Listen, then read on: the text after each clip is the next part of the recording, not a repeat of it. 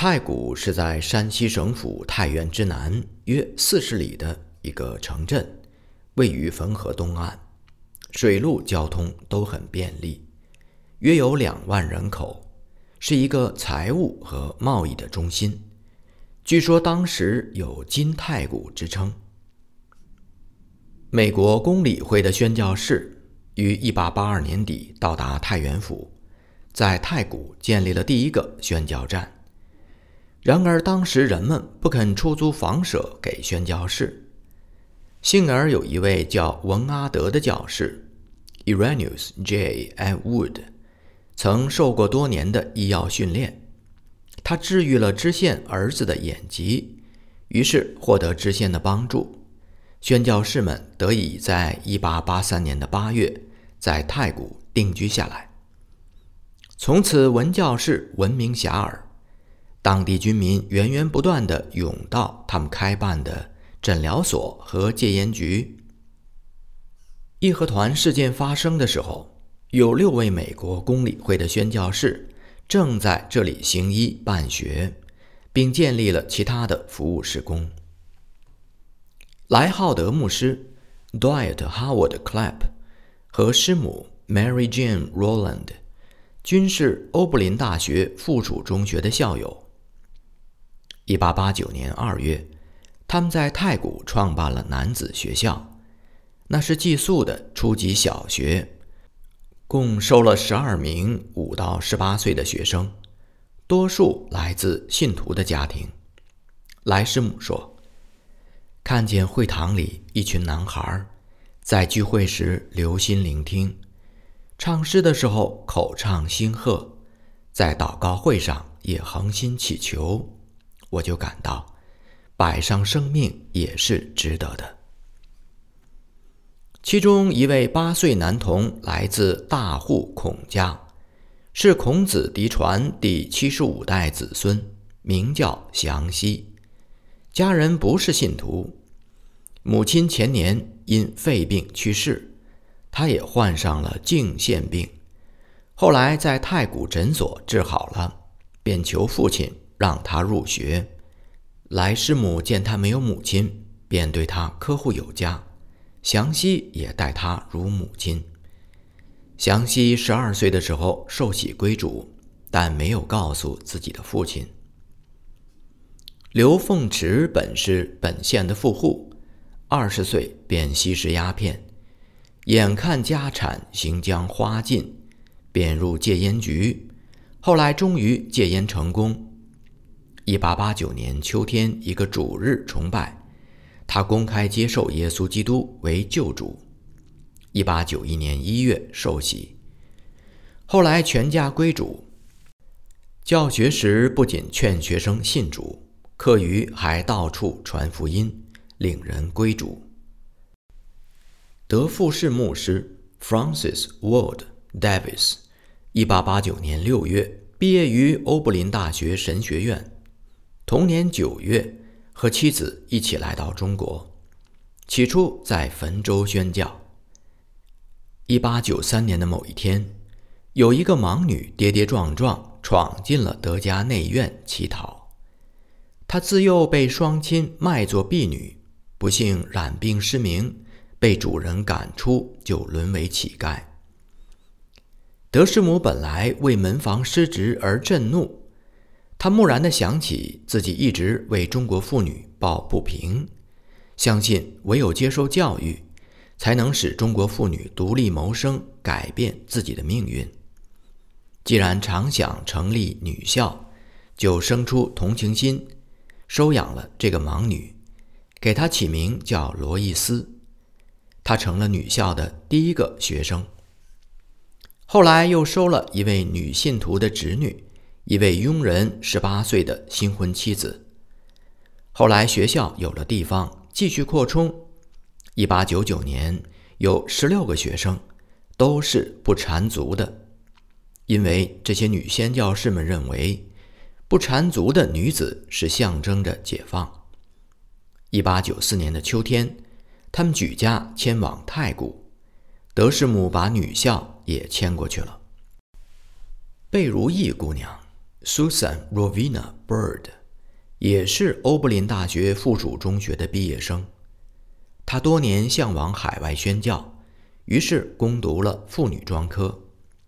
1890年毕业，同年9月4日启程来到中国，11月抵达太谷，住在莱牧师的家中。他本是弱不禁风的，但如今虽然睡在泥地板上，沟渠又飘来阵阵的恶臭，他仍然不发怨言。他首先学习中文，当语言能够应付自如之后，他便协助莱师母在南校教学。一八九二年，学生增至二十四人。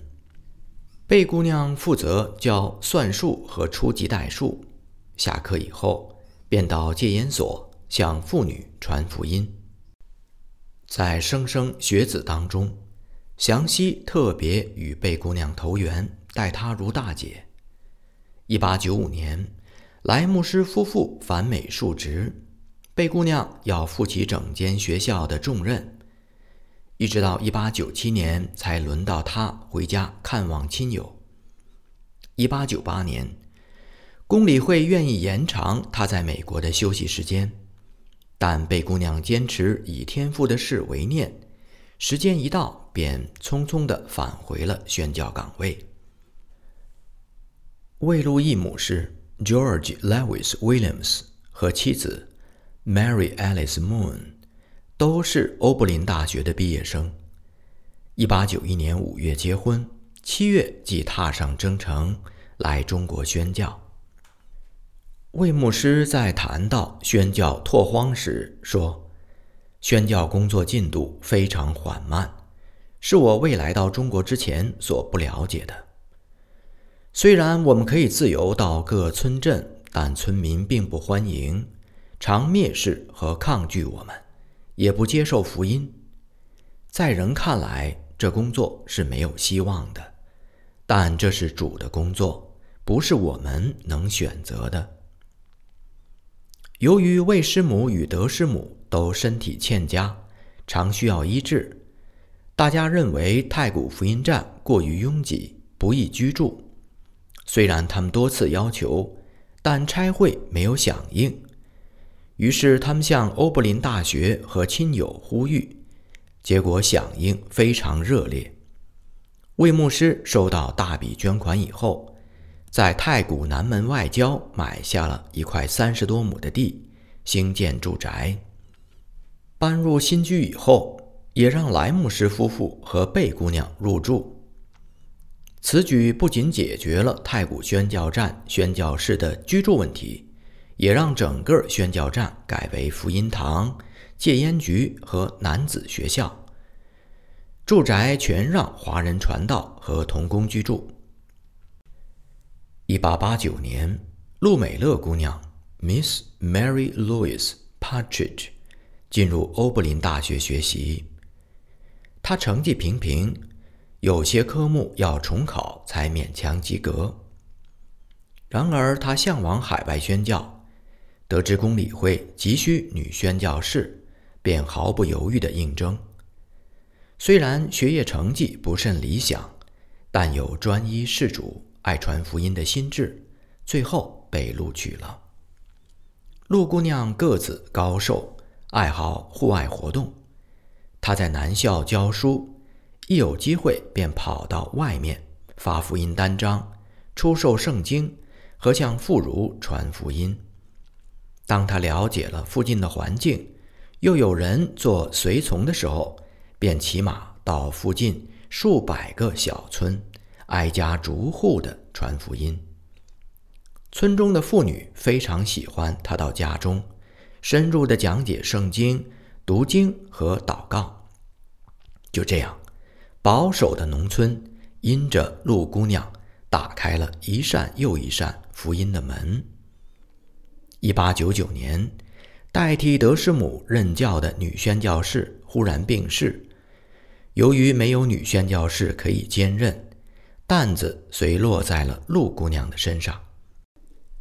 她好动不好学，不想被困住身子。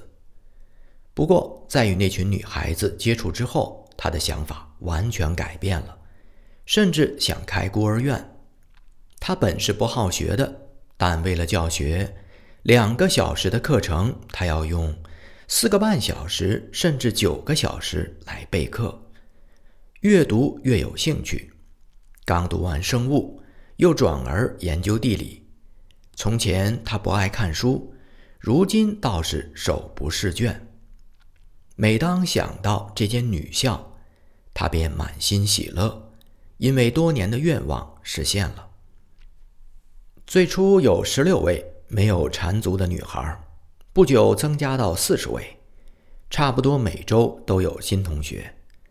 看到如此发展迅速，他立刻跑到北京，请中国人范路德来当助手。谁都没有想到，陆姑娘爱学生到了忘我的地步。太古建议由贝如意姑娘来代替，但她也不肯放手，说除非德师母回来才可以。因此，虽然贝姑娘常来助一臂之力。但陆姑娘还是不肯回国述职。一九零零年三月十四日，玉贤受命为山西巡抚。四月中旬，全体公理会宣教士到汾州开年会，讨论扩展新的宣教站等事宜，一点没有提及义和团对宣教士可能有的不利之处。六月。年约十九岁的孔祥熙从北京陆河书院放暑假回来。六月下旬，情况忽然逆转，大批的义和团涌进太谷，到处都有练拳的活动。六月十七日，祥熙护送贝如意姑娘到太谷五里外的一个村镇带领聚会，他在身上暗藏了叔父的手枪。沿途虽然遭遇全民冷嘲热讽，极其无礼，所幸没有发生事故。德富士牧师的妻子因为健康的原因，于一九零零年早些时候暂时回美国休养。八月十四日是他们结婚十一周年的纪念日，然而此时德牧师已经深陷随时殉道的危难之中。六月十日，德牧师给妻子写了最后一封信。他写道：“我心中充满了你甜蜜爱情的快乐，以及怀着对你无限的爱意。我热爱家中各位亲人，愿神与你同在，直到我们再会的那一天。”远在美国的德师母知道，危险随时伴随着丈夫。也时刻的牵挂着他。八月十四日这一天，她还深情的写信给丈夫。他写道：“亲爱的，不知你今夜在何方，做何事？但愿你平安。我刚刚弹奏过，愿主同在，非常得安慰。哦，良人呐，今天是我们的纪念日，你在何方？”在遥远的中国，你是平安呢，是正在受苦呢，还是你已在天堂，正俯瞰着我呢？天堂并不远，因为耶稣说：“今日你要与我同在乐园里了。”此时，德师母还不知道，丈夫已经在两周前在遥远的中国殉道了。一九零零年六月二十四日是主日，崇拜的时候，有大批全民包围了会堂，他们大喊：“杀杀杀！”宣教士想缓和和他们的情绪，便打开大门，让他们进来看看。全民蜂拥而入，盘踞了整个会堂，直到晚上。贝如意姑娘在当天的日记中记下了这样的情形。虽然我们工作如常，并且满怀希望，但已感到危机四伏，也清楚知道我们的生命危在旦夕。无论发生何事，只希望我能持守忠贞和勇气，留在世上工作，或是早日息劳归主。皆愿父神在我们身上成就他的旨意，无需我们自己做任何选择。六月三十日，德福士牧师从任村到里满，他告诉童工美乐姑娘，从太原府传来的坏消息，一批宣教士。已经殉道了。于是，陆美乐姑娘召集了全体学生，一同跪下祷告，与这些女孩子们话别，并且与范路德盲女罗伊斯德牧师一同来到太谷南郊莱浩德牧师的家中报告情况。莱牧师便立刻与魏牧师同到知府衙门请求保护，然而却见不到知县。当他们回家的时候，遇到了长老刘凤池的太太扶老携幼的逃来。原来刘长老的家已经遭到义和团的抢劫和破坏。第二天，为了安全起见，大家又回到城里南街的宣教站。祥熙和另外几位信徒把一大车的日用品和食物从南郊运进城里。以致当时谣言传说，在宣教站内有六尊大炮和七十名洋人防守，因此义和团对他们迟迟未敢下手。这时，他们要面对一个问题：是否应该自卫防守？莱浩德牧师反对以暴易暴，而年轻的德富士和魏路易两位牧师则认为自卫是正当的。贝如意和陆美乐两位姑娘也同意，在危难之时应该为生存而战。而刘凤池长老和中国童工则提议逃往山区。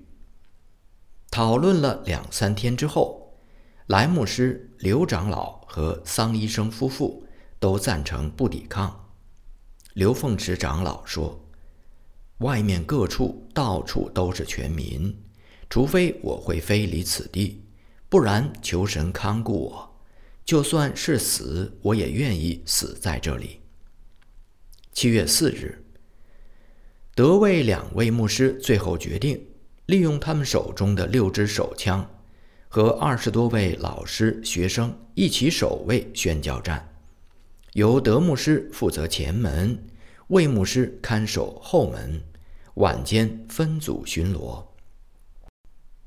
他们每天下午三点开祷告会，五点有查经班，在风声鹤唳中，这是他们唯一的倚靠和安慰。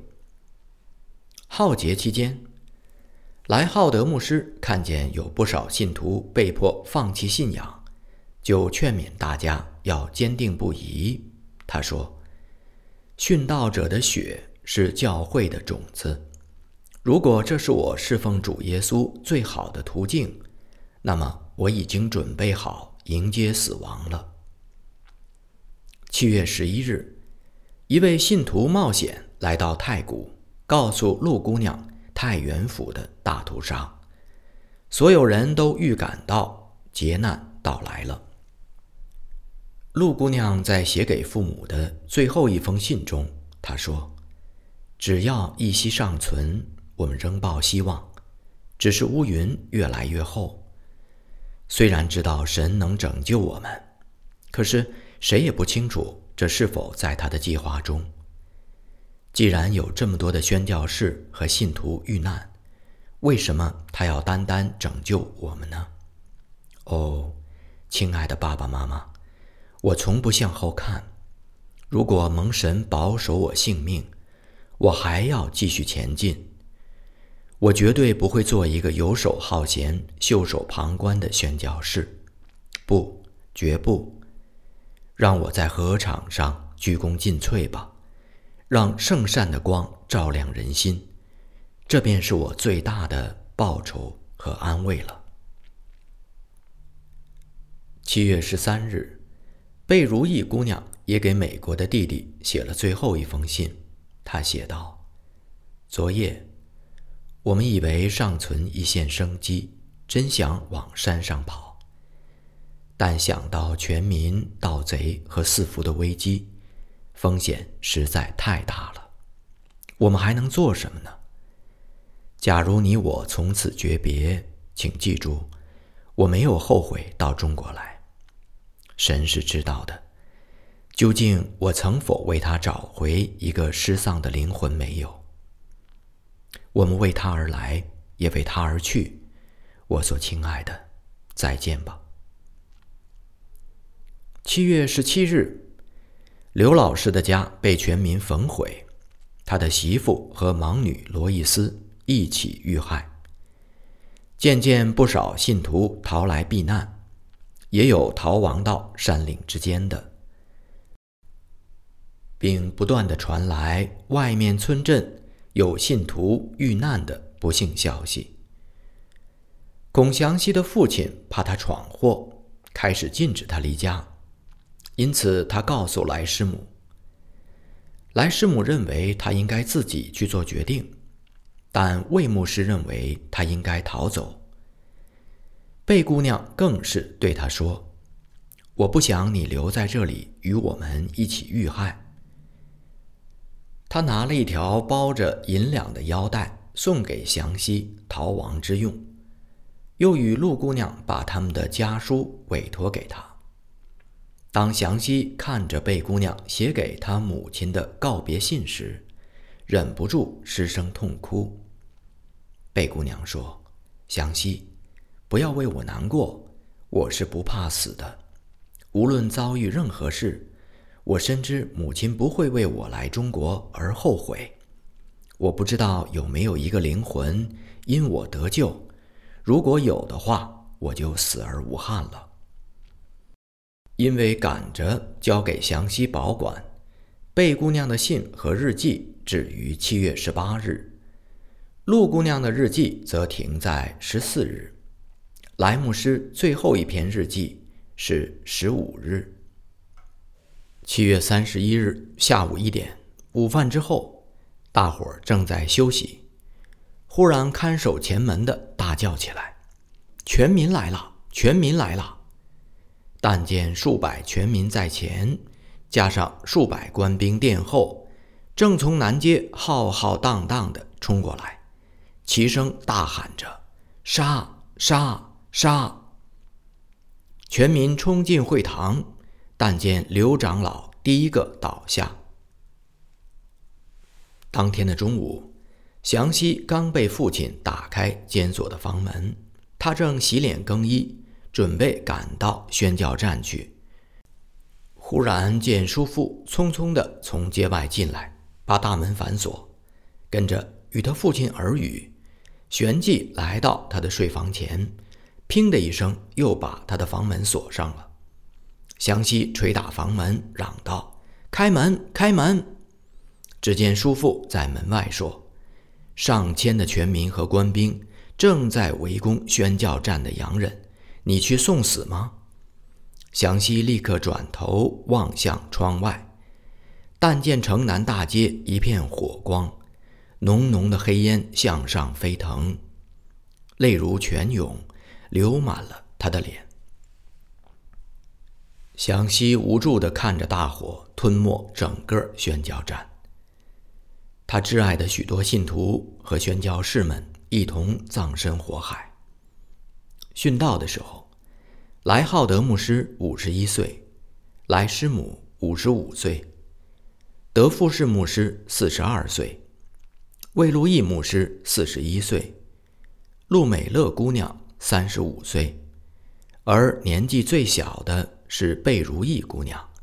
殉道的那一天，刚好是她三十五岁的生日。义和团事件之后。宣教士代表团经过祷告和商议，决定将全遭破坏的宣教物业及遇害的宣教士之赔偿，用以建立一所省立的山西大学。这是西方宣教士带给中国现代教育的另一项功不可没的贡献。在山西太谷和汾州，共有十八位宣教士殉道。其中十五位与美国欧柏林大学相关。一九零七年，欧柏林大学委托孔祥熙先生，在山西太谷创立了一所私立的明贤学校，借此追悼在太谷殉道的六位宣教士：莱浩德牧师 （Dwight Howard Clapp）、莱浩德师母 （Mary Jane Roland）、德富士牧师 （Francis Ward Davis）。贝如意姑娘，Miss Susan Rovina Bird，魏路易牧师，George Lewis Williams，路美乐姑娘，Miss Mary Louise Partridge。第二年，又在欧柏林大学成立了明贤社，支持和发展山西的明贤学校。明贤从小学、中学，进而成立学院。均蒙欧柏林大学在经费、教学、教师进修等多方面的支持，遂以师资优良、教学质量并重冠于全国。德师母与魏师母因为健康的原因，带着孩子们暂时回到美国，因此躲避了1900年夏天的那场浩劫。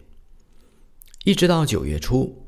他们才相继得到家人殉道的确切噩耗，他们都没有因此怪罪中国。在后来的岁月中，他们将爱心转移到中国留学生的身上。一九二零年代，清华毕业的梅伊宝在欧柏林大学留学的时候，就感受到了他们的关爱。梅先生在半个世纪以后写自传的时候，还记得。这两位老人家心慈面软，中国学生以为母 （Mother Williams）、达姆 （Mother Davis） 称之，从未听他们说过一句对中国的怨言，而且还特别优待中国学生。德师母的两个儿子与魏师母的女儿，后来都曾经来中国服侍。两位师母都活到一九五零年代初期，德祥高寿。以上是纪念文章《那个夏天》的全部内容。感谢弟兄姐妹的收听，愿神与大家同在。我们下次节目再见。